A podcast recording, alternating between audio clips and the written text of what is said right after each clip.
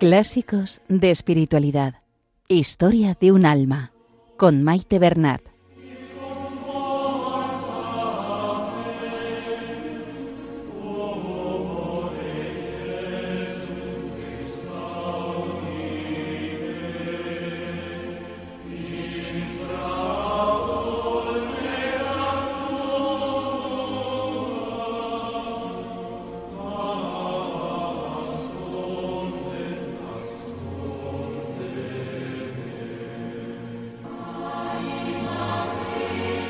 Saludo a todos los oyentes de Radio María y bienvenidos al programa Clásicos de Espiritualidad.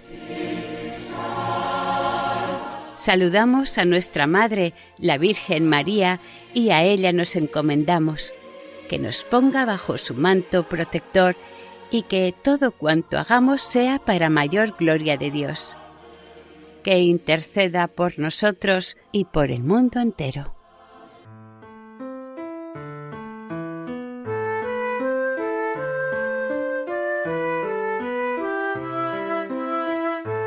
En el programa de hoy terminaremos el capítulo 8 de Historia de un alma y también llegaremos al final del manuscrito A. En el próximo programa comenzaremos el manuscrito B, mucho más breve que el anterior.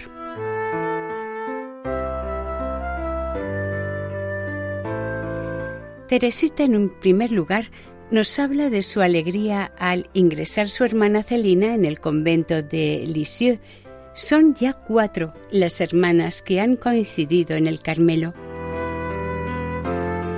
Veremos también el poder de la oración, la confianza con la que Teresita se dirige a Dios y cómo Dios le responde. Tiene ahora un corazón agradecido. Su mayor deseo es hacer la voluntad de Dios y abandonarse en Él.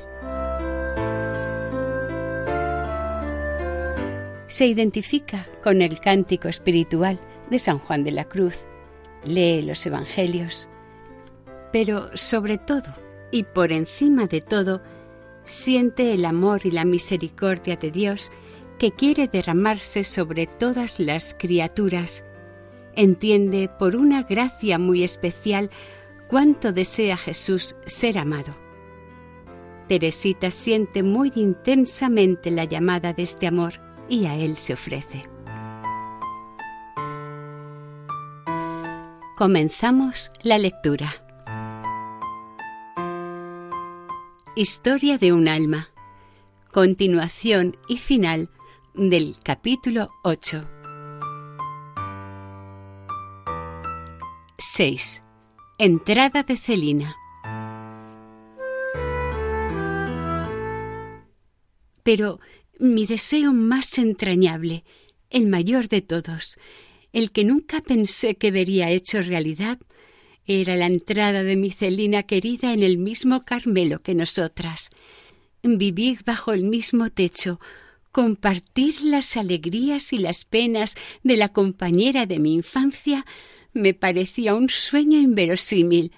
Por eso había hecho por completo el sacrificio, había puesto en manos de Jesús el porvenir de mi hermana querida, y estaba dispuesta a verla partir, si era necesario, para el último rincón del mundo.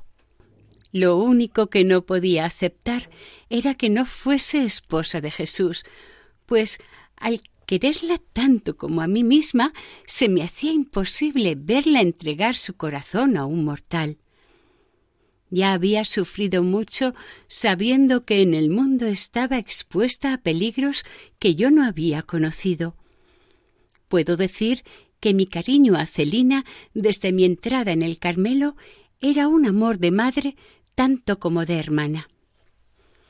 Un día que tenía que ir a una fiesta nocturna, tenía yo un disgusto tan grande que supliqué a Dios que no la dejase bailar y hasta derramé contra mi costumbre, un torrente de lágrimas. Jesús se dignó escucharme y no permitió que su joven prometida pudiese bailar aquella noche, aunque sabía hacerlo muy bien cuando era necesario. La sacaron a bailar y no podía negarse, pero el caballero fue absolutamente incapaz de hacerle dar un solo paso de baile, y con gran confusión de su parte se vio condenado a caminar sencillamente a su lado para acompañarla a su sitio. Luego se esfumó y no volvió a aparecer por la velada. Aquella aventura, única en su género, me hizo crecer en confianza y en amor hacia aquel que, al depositar su señal en mi frente, la estampó al mismo tiempo sobre la de mi Celina querida. El 29 de julio del año pasado, cuando Dios rompió las ataduras de su incomparable servidor, llamándole a las recompensas eternas, rompió a la vez las que retenían en el mundo a su querida prometida.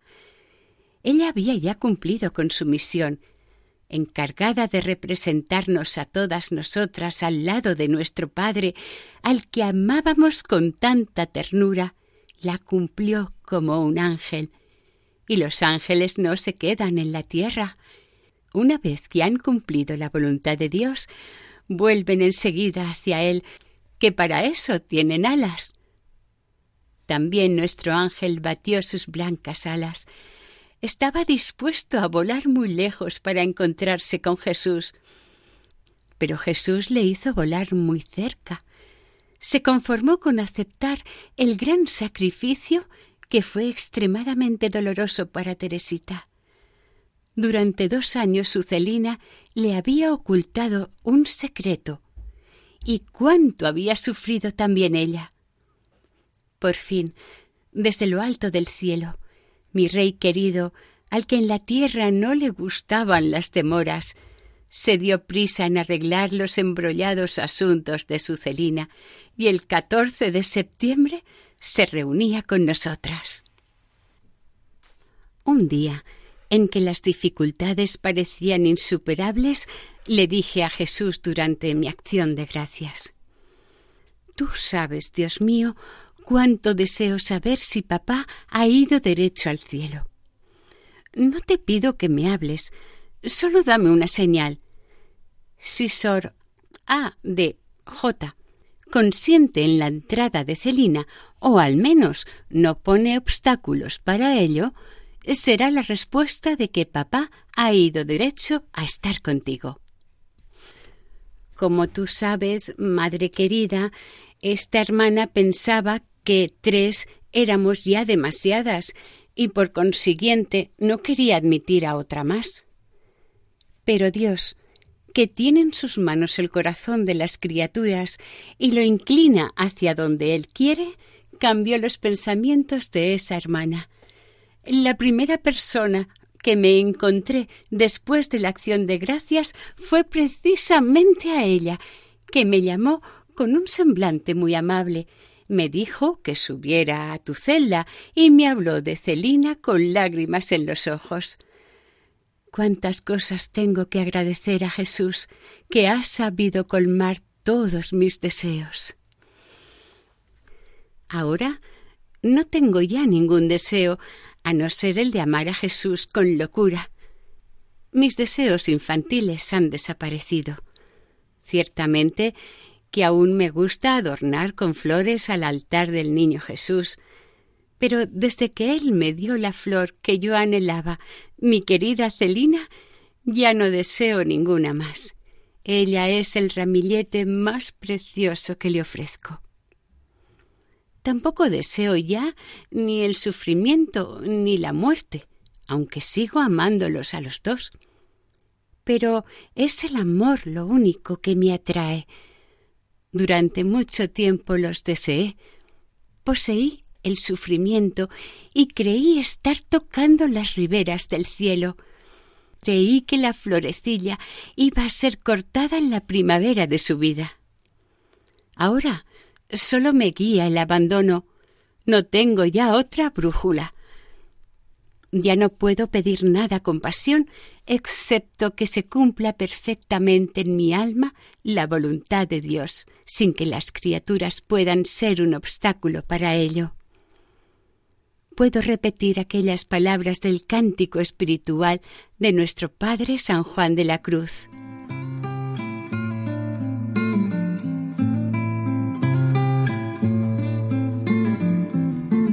En la interior bodega de mi amado bebí, y cuando salía por toda aquesta vega ya cosa no sabía, y el ganado perdí que antes seguía.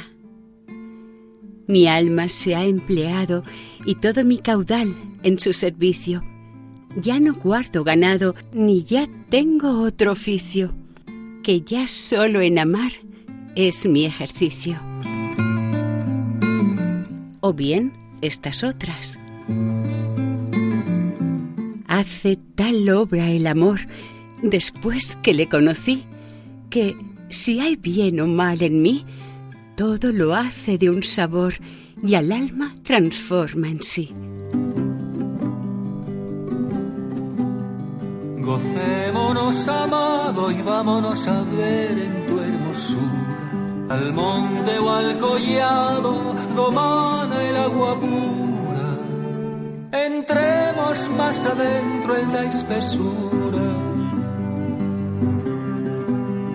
Y luego a las subidas cavernas de la piedra nos iremos, que están bien escondidas, y allí nos entraremos y el mosto de granadas gustaremos. Allí me mostrarías aquello que mi alma pretendía y luego me darías allí tu vida mía.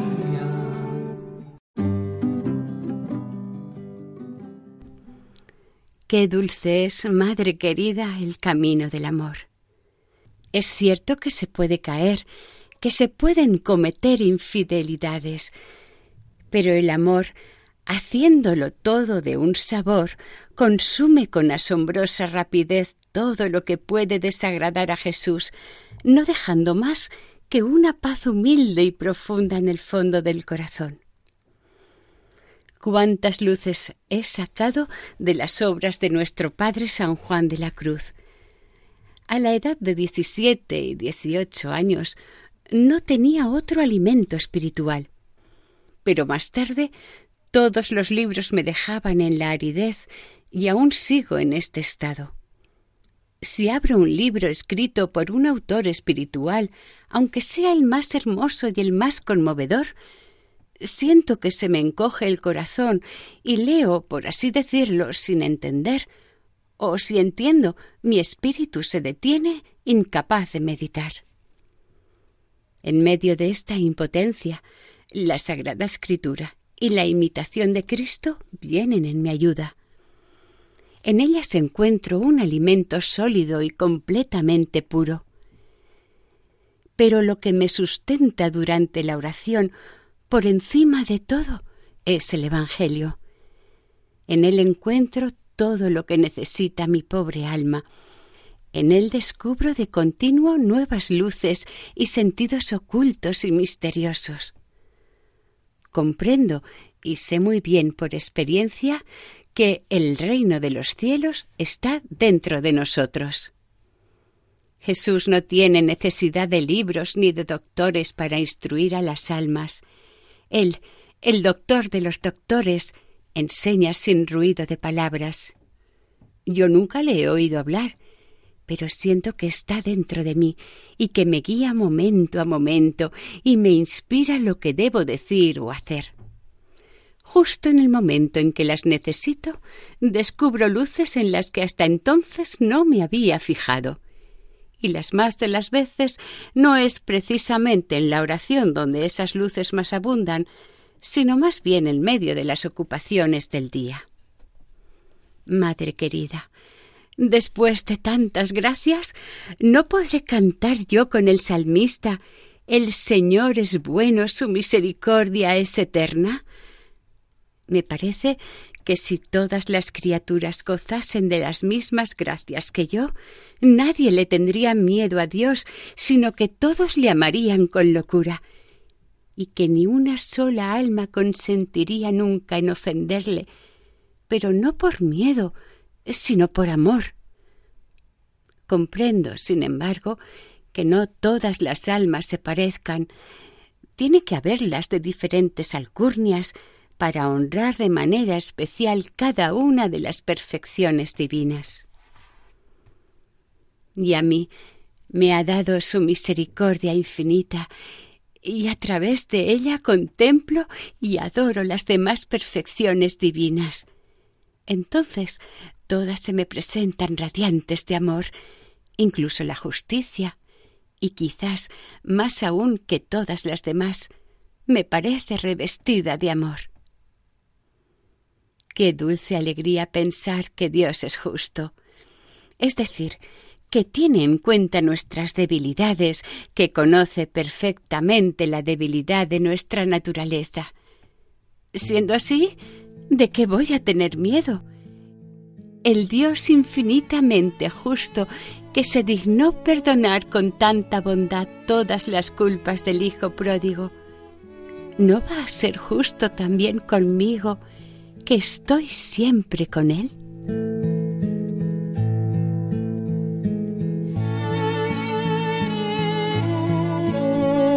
Estamos escuchando el programa Clásicos de Espiritualidad con la lectura del libro Historia de un alma, manuscritos autobiográficos de Santa Teresita de Lisieux. Continuamos con el final del capítulo 8 y también del manuscrito A.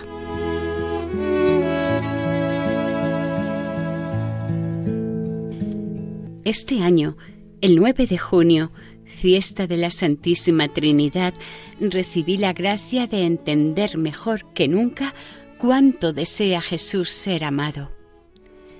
Pensaba en las almas que se ofrecen como víctimas a la justicia de Dios para desviar y atraer sobre sí mismas los castigos reservados a los culpables. Esta ofrenda me parecía grande y generosa pero yo estaba lejos de sentirme inclinada a hacerla.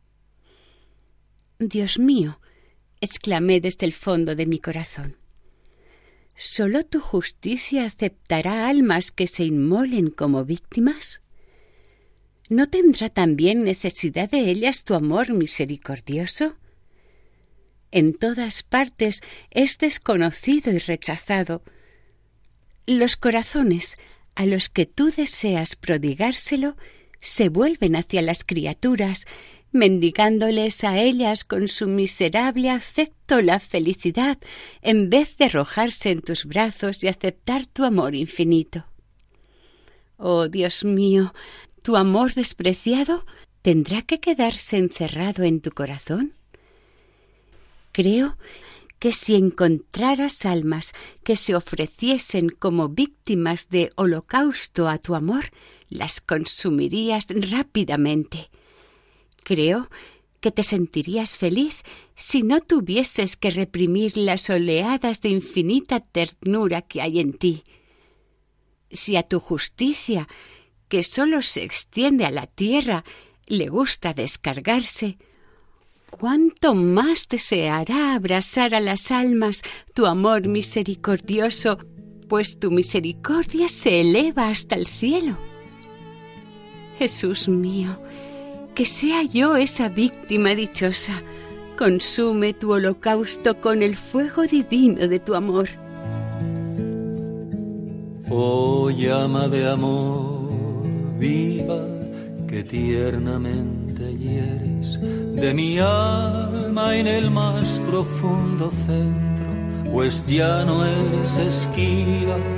Acaba ya si quieres, rompe la tela de este dulce encuentro.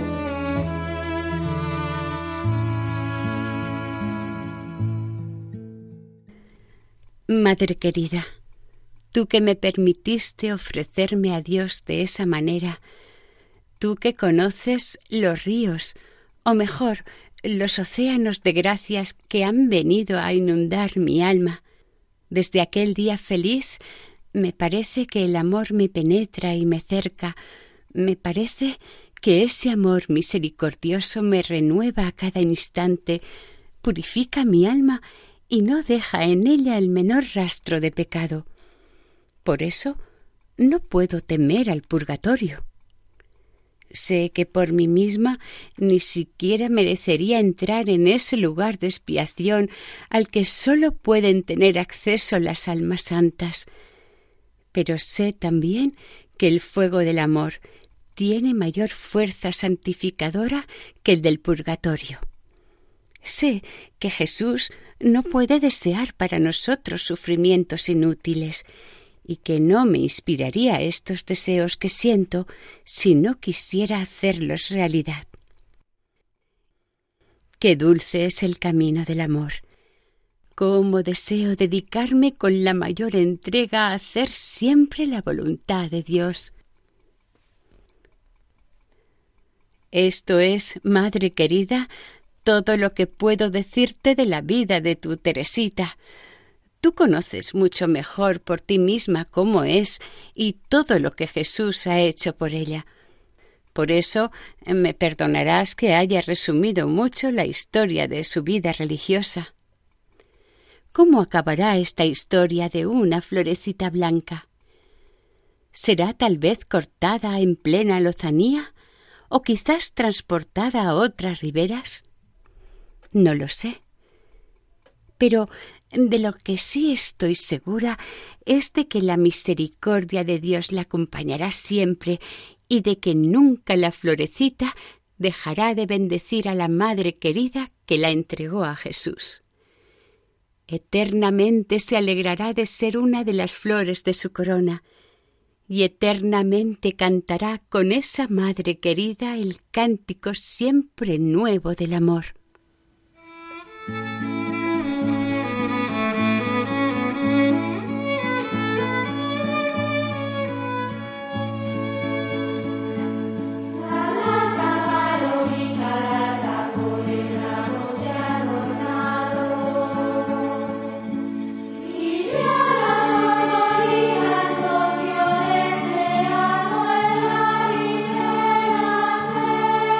Y hasta aquí el programa de hoy. Hemos finalizado el capítulo 8 y también el manuscrito A. Continuaremos la semana que viene, si Dios quiere, con el manuscrito B, que coincide con el capítulo 9 del libro Historia de un alma, de Santa Teresita de Lisieux.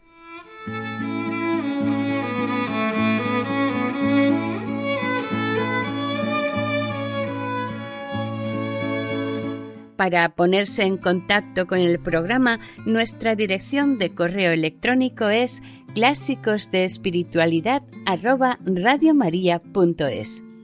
Pueden volver a escuchar el programa e incluso descargarlo en la sección de podcast de la página web de Radio María. Si desean adquirir el programa, pueden llamar al 91 8 22 80 10. Que el Señor y la Virgen les bendigan.